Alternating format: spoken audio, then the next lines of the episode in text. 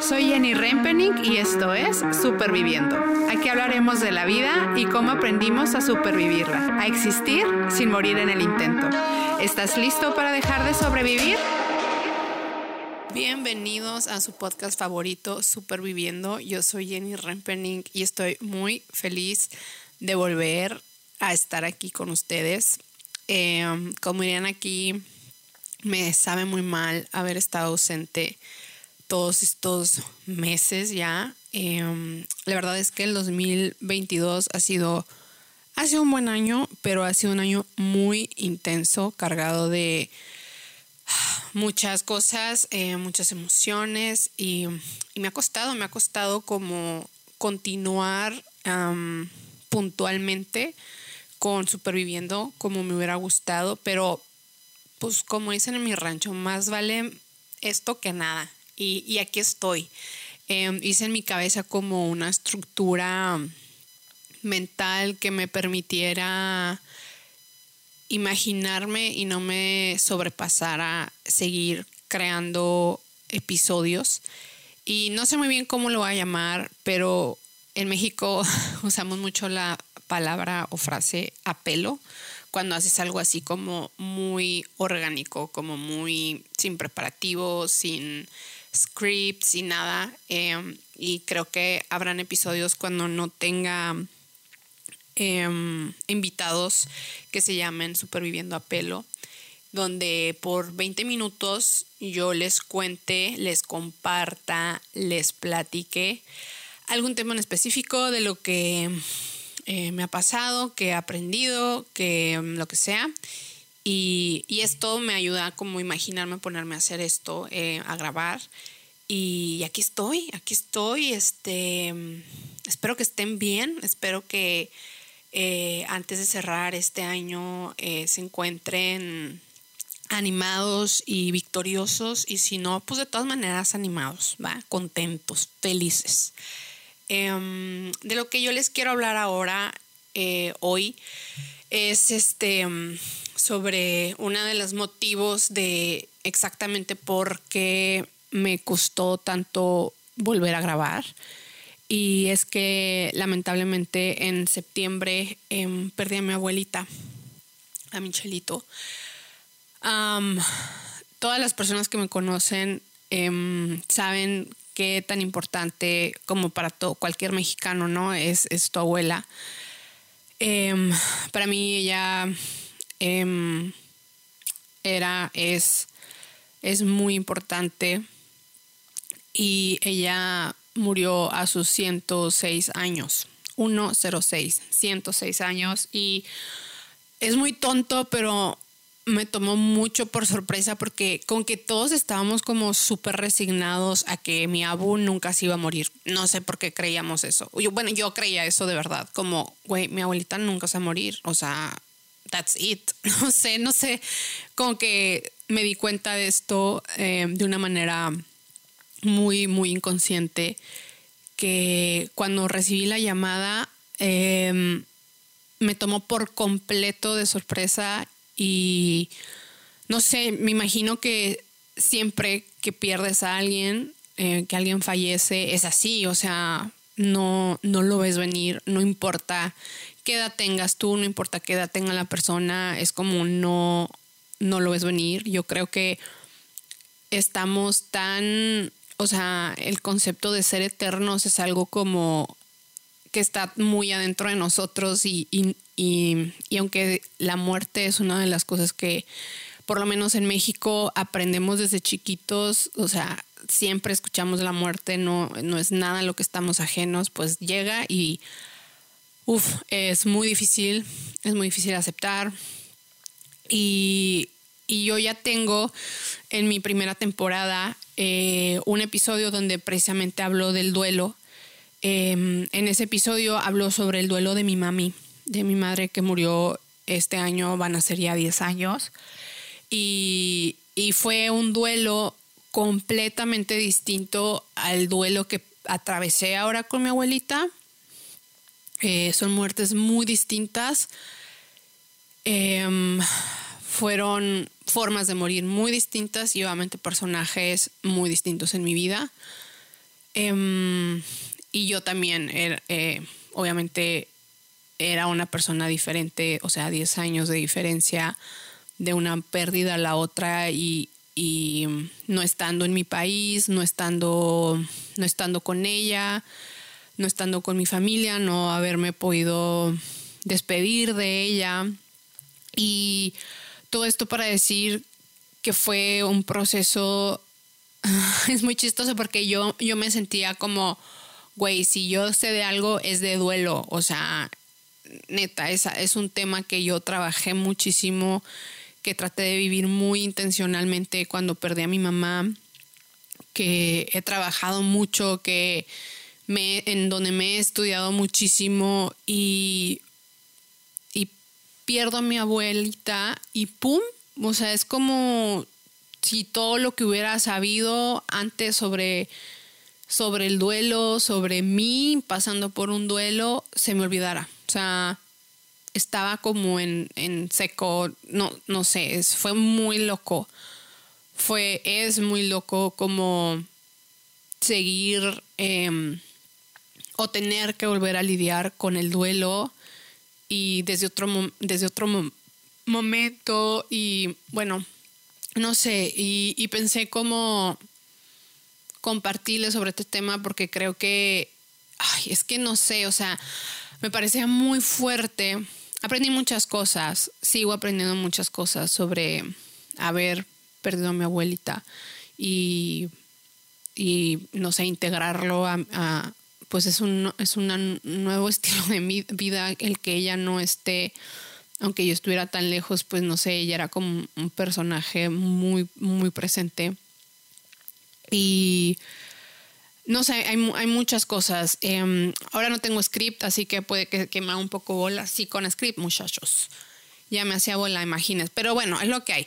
Em, creo que una de las cosas que me han llamado muchísimo la atención y es que, bueno, ahora yo, cuando perdí a mi mami, yo tenía 26 años y ahora tengo 36, ¿no? Eh, em, ahora realmente estoy rodeada de personas adultas, o sea, ya todos, no mames, o sea, somos treintones, o sea, ¿sabes lo que te quiero decir? O sea, ya somos gente que hemos pasado por cosas y mm, no sé, y me ha llamado mucho la atención cómo, y yo me incluyo, ¿no? O sea, yo no, no quiero venirme a ser aquí como la víctima, solo me llama mucho la atención cómo nos cuesta como sociedad como acompañar a alguien. Y otra vez, yo me incluyo, o sea, no, no quiero decir con esto a mis amigos que vayan a escuchar este tema que se deberían de hacer sentir mal porque no me sentía acompañada. No, no, para nada, no, no quiero decir eso. Solo lo que quiero decir es que nos cuesta muchísimo y es muy loco porque digo, no sé, güey, o sea, siempre se va a morir gente, o sea, es algo que, que pasa, que va a pasar. Eh, que seguro ya a estas alturas de la vida hemos estado con alguien que perdió a alguien, o sea, y no sé, y siento que no sabemos lidiar y yo notaba mucho como, mis amigos, em, o sea, de verdad estaban preocupados y les interesaba y, y tal, pero era como, no sé, yo, yo sentía como güey, es que no, no, no me estoy sintiendo sostenida, ¿no? Y, seguramente yo tampoco lo hago bien cuando alguien ha perdido a, a, alguien, algún amigo cercano haya perdido a alguien cercano. Y no sé, por ejemplo, me acuerdo que me decían mucho como, güey, este, si necesitas algo me avisas. Y era como... Y de verdad, quiero usar esto solo como ejemplo de, para que todos mejoremos, para que todos crezcamos. Y, y yo decía, tú, es que no, no te voy a hablar para decirte, güey, me siento súper mal, por favor. O sea, claro que hay amigos con, con los que sí lo haces, pero otros no. Entonces, no sé, o sea, yo, yo ahora que perdí a mi abu, o sea, me di cuenta que me hubiera gustado un montón como porque yo creo que es muy normal que uno tiende como a aislarse. O sea, yo por... Híjole, yo creo que sí duré un mes, ajá, y luego en eso me fui a México y luego volví y luego otra vez como que me aislé. O sea, yo sí duré como unas fácil cuatro, seis semanas muy aislada, o sea, vi a muy poquita gente y, y la pasé muy mal, o sea, me, me sentí muy sola y, y no sé, o sea, creo que, por ejemplo, algo que hizo una amiga que me ayudó muchísimo fue como que vino a mi casa y me trajo comida y fue, fue chido porque si ella tal vez me hubiera dicho, ¿quieres que te traiga comida? Yo le hubiera dicho que no, o sea, no le decir, sí, güey, tráeme comida huevo, o sea, entonces ella vino, me dijo, oye, estás en tu casa, te quiero pasar a llevar algo. Y vino y me trajo eso y luego me dice en la entrada de la puerta, mira, de verdad, o sea, ¿quieres que pase o de verdad yo te puedo dejar esto y me voy? Y la neta dije, no mames, o sea, sí entra, o sea, sabes como que hasta que estás en ese momento me di cuenta que... Mm, que quería estar con alguien, que necesitaba estar con alguien y mm, fue muy increíble y me encantó cómo lo hizo.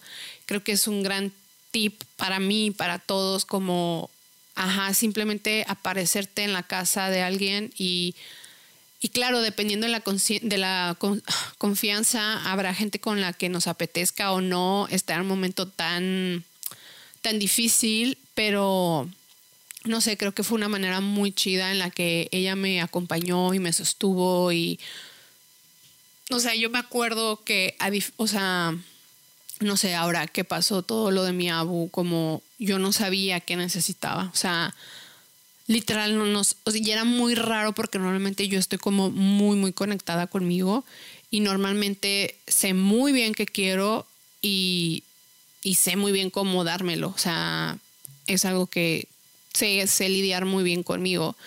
Y era muy frustrante porque, porque no, no sabía qué quería, no sabía, deja tú qué quería, no sabía qué necesitaba. O sea, no sabía qué, qué me podía, o sea, cuando sientes tanto dolor y no sabes qué te puede hacer bien, ¿sabes? Que entonces optaba por, por hacer cosas sanas, o sea, no sé, de que tipo, no, pues no he comido nada hoy en todo el día, no tengo hambre, pero no sé, no, no hay nada que quiero hacer, como, entonces, bueno, pues voy a, debería comer, ¿no? Voy a cocinarme algo.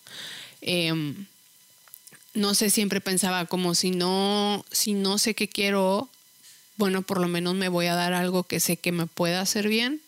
O en plan, ok, em, tengo tres, cuatro días sin salir de mi cuarto, em, voy, a, voy a ir a la calle, voy a, voy a salir y voy a, a dar una caminata y, y, ver, este, qué sé yo, que me pegue el aire. Em, no sé, creo que es muy, es muy difícil, o sea, porque como que te nubla, ¿sabes? Te nubla como el dolor y te nubla, te, te aparta de ti y, luego no sabes, no sabes nada, no sabes qué necesitas, no sabes qué quieres, o sea, todo te da igual, pero no.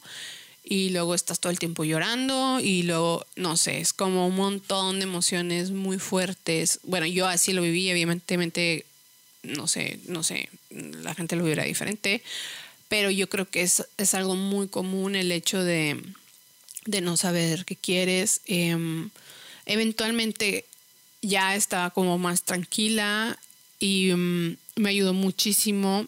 Lamentablemente cuando, cuando mi abu fallece, mi partner in crime, Sara, em, ella no estaba aquí en casa, estaba de viaje. Eh, y yo sé que ella hubiera sabido muy bien cómo acompañarme y me hubiera cuidado y, y tal pero pues no, no fue el caso, entonces me la tuve que aventar yo sola. Y cuando ella volvió me ayudó muchísimo como, como hablar con ella de esto, como simplemente hablar, o sea, em, ella es muy buena haciendo preguntas, entonces yo le compartía cómo, cómo estaba viviendo el duelo de mi abu, cómo, no sé, porque siento que cuando, cuando pierdes a alguien, como que despierta otros duelos. Y yo sentí como que me sentía súper em, sobrepasada porque el, la pérdida de mi abu me, hacía la, la pérdida de mi mamá muy, muy, muy presente. Entonces era como, güey, no mames, o sea, me estoy quedando sola en este mundo y no sé, era como muy, muy abrumador y, y era como, ay, güey, estoy como Lolita la perdón, y, y era como, ah, era, era muy abrumador, era, era mucho, era, era mucho dolor, era como un vacío muy, muy grande. Y, y, sí, creo que poder hablarlo con ella, em, poder hablarlo con alguien en quien confío, que me siento cómoda y que sabe escuchar y que que no tienes nada que decir, eso me encanta de ella, que no, no, da su, no daba su opinión, solo como me escuchaba y, y me, me, sostenía como en mi dolor y era como, no sé, creo que se oye muy fácil, pero se encuentran muy pocas personas así, como con las que de verdad puedes simplemente estar y ser. Y sí, ella vino y nos fuimos a tomar un café y estuvimos ahí hablando y ella escuchándome y yo quejándome literal. Y, um, y eso me ayudó mucho como a, mí también a darme cuenta dónde estaba. O sea, entonces todo esto para decir, si alguien cercano a ustedes pierde a alguien, escuchen, o sea, escuchemos, escuchemos, escuchemos, o sea, no tenemos que dar como, en ese momento uno no entiende de razones, o sea, en ese momento tú solamente sientes mucho dolor, sientes mucho miedo, sientes un montón de cosas y solo necesitas procesar, solo necesitas integrar esta nueva realidad y, todo eso puede, ser, puede que sea para tu, tu persona, tu amiga, tu lo que sea, eh, por medio del habla. Y mm, no sé, podemos ser esa, esa amiga que, que tal vez pregunta cómo te sientes, cómo lo lleva. O sea, siento que en México como que nos da mucho miedo hacer esa pregunta. No, no sé, o sea, es muy loco porque siento que cuando sabemos que alguien perdió a alguien, como que nos da mucho miedo estar con esa persona. Y la gente sí te dice como, ay, lo siento mucho, pero neta, casi nadie te pregunta, ¿cómo estás? ¿Cómo? Obviamente estás para la fregada, o sea, obviamente, pero puedes preguntar cómo lo llevas, eh, no sé, cómo lo llevas, cómo, cómo te has estado sintiendo, eh, crees que crees que estás em, comiendo bien o durmiendo bien, o sea, este tipo de preguntas como que no le saquemos a hablar con nuestros amigos, hacer hablar de eso, o sea, y lo viví con mi mamá y lo volví a vivir con mi, con mi abu. O sea, la gente le da mucho miedo preguntar cómo estás. Y, y obviamente si eres el vecino, pues X, güey, neta, no, no, no eres esa persona. Pero ya con que seas la mejor amiga de alguien o la, alguien muy cercano, neta, o sea, es casi que nuestra responsabilidad, o sea, hacer esa pregunta. Em, y amigos, ya se pasaron casi los 20 minutos, pero está bien, está bien, creo que dije lo que tenía que decir, lo, importante y mm, estoy muy emocionada de estar de vuelta.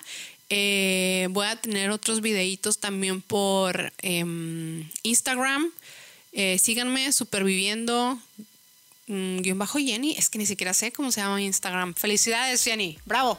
Pero pues sí, nos podemos seguir viendo por ahí y em, que tengan una buena semana. Un besote y gracias por escucharme. Hasta la próxima amigos. Cuídense.